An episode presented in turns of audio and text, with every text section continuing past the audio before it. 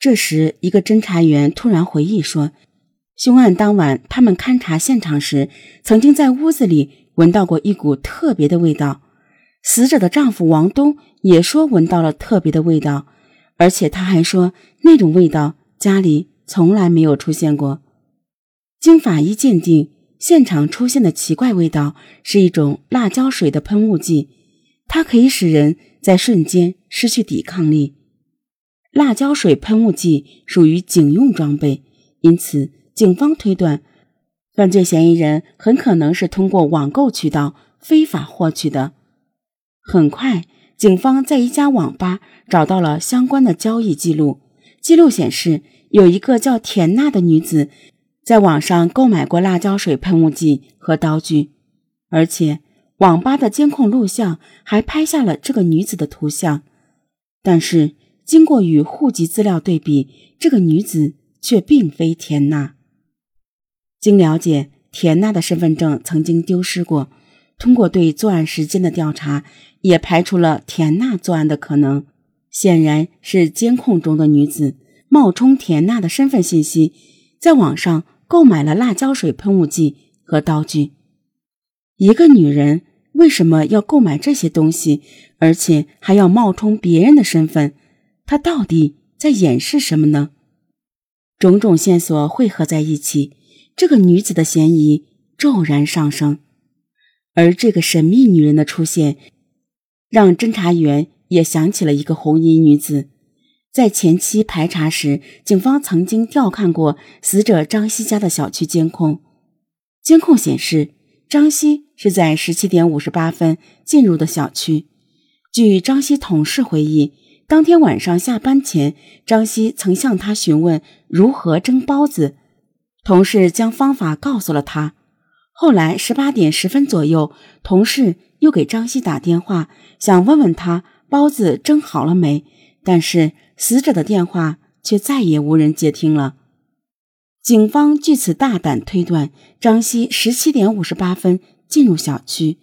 在十八点十分已经遇害，或者正在遭受侵害。于是，警方调取了这十二分钟时间段的监控。这个时间段正是下班高峰，出入人员较多。然而，有一红衣女子显得格外特殊，很快引起了侦查员的警觉。当天秦皇岛的气温比较暖和，监控录像中已经有人穿半袖了。但是那名穿红色衣服的女子戴着一个绒线帽子，戴着口罩，还戴着手套。侦查员还发现，案发前一天，这名红衣女子也曾两次出入过小区。这本来很正常，可是侦查员却注意到了一个奇怪的细节，那就是红衣女子进出时，车筐里都放了一捆芹菜。如果正常回家的话，无论有什么事再出门，都应该先把菜放在家里。网吧监控中出现的女子和小区监控中出现的女子会是同一个人吗？侦查员仔细研究案发当天小区的监控录像，更多细节证明了红衣女子与张希被害案有着某种关系。视频中，红衣女子穿着平底鞋。戴着毛线手套，这些细节都与现场留下的痕迹相吻合。警方推测，这名女子应该就是犯罪嫌疑人。但是，当警方试图根据监控追踪这个红衣女子下落的时候，却很快失望了，没能找到这名女子的最终落脚点和出入点，线索至此断了。事实上，此时。那名红衣女子正和一个男人在北京的一家医院里回忆起前几天那场噩梦般的经历。这个女人依然心有余悸，不过为了心爱的人，她告诉自己必须要这么做。红衣女子毫无踪迹，怎样才能找到她？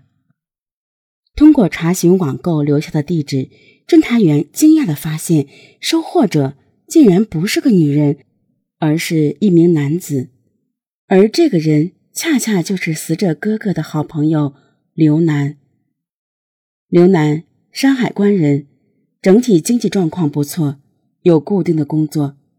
之前警方并没有发现他与张希被害案有什么关系，但是他收到了作案工具，这是一个很大的问号。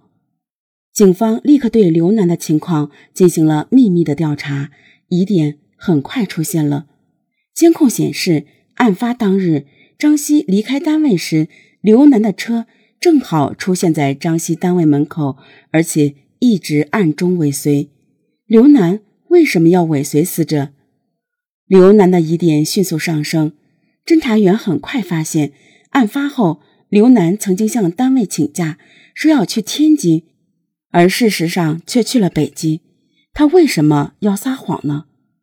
警方认为，即便刘楠不是凶手，也与本案有着莫大的干系。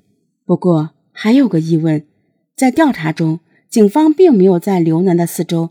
发现红衣女子的踪迹，刘楠和红衣女子之间到底是什么关系？警方决定对刘楠进行秘密跟踪。不久，刘楠再次跟单位请了假，说要去天津陪家人看病。这一次，他的目的地仍然是北京。刘楠在北京的一家洗浴中心住了一夜，第二天一早就匆匆返回了秦皇岛。可是，侦查员并没有发现他接触过什么人。刘楠到北京到底是什么目的？为什么要撒谎？为什么仅仅到洗浴中心做了一下按摩就回来了？这个月后的一天，侦查员再次得到消息，刘楠又开车出门了。不过他这次没有去北京，而是直奔辽宁省朝阳市，在朝阳。他独自走进了一家小餐馆，没多久，刘楠出来了。不过，他身边还多了一男一女。这个场景把当时跟踪刘楠的侦查员吓了一跳。侦查员一眼认出那个女人正是网购凶器的神秘女子。显然，刘楠和这名女子具有重大的作案嫌疑。于是，警方决定兵分两路实施抓捕。当晚，在朝阳市的一个居民小区，警方将神秘女人和其同伙抓获。与此同时，嫌疑人刘楠也在其住所被擒获。这个困扰警方很久的神秘女人，终于被揭开了面纱。据调查，此人名叫江海荣，三十六岁，浙江宁波人。尽管江海荣很快就承认了是他杀害了张希。但奇怪的是，张希的丈夫根本就不认识江海荣，更说不出来自己的妻子跟这个女人有什么瓜葛。处心积虑，下手凶残，江海荣为什么要杀死一个素不相识的女人？答案只有一个，那就是江海荣所做的事都是受人指使。可是，有谁又能想到，指使他行凶的居然是他？